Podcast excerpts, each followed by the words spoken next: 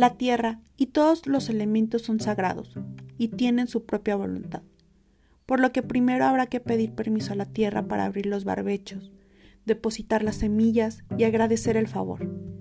Las semillas, después de escogidas, habrán de ser bendecidas y exhortadas a hacer su trabajo.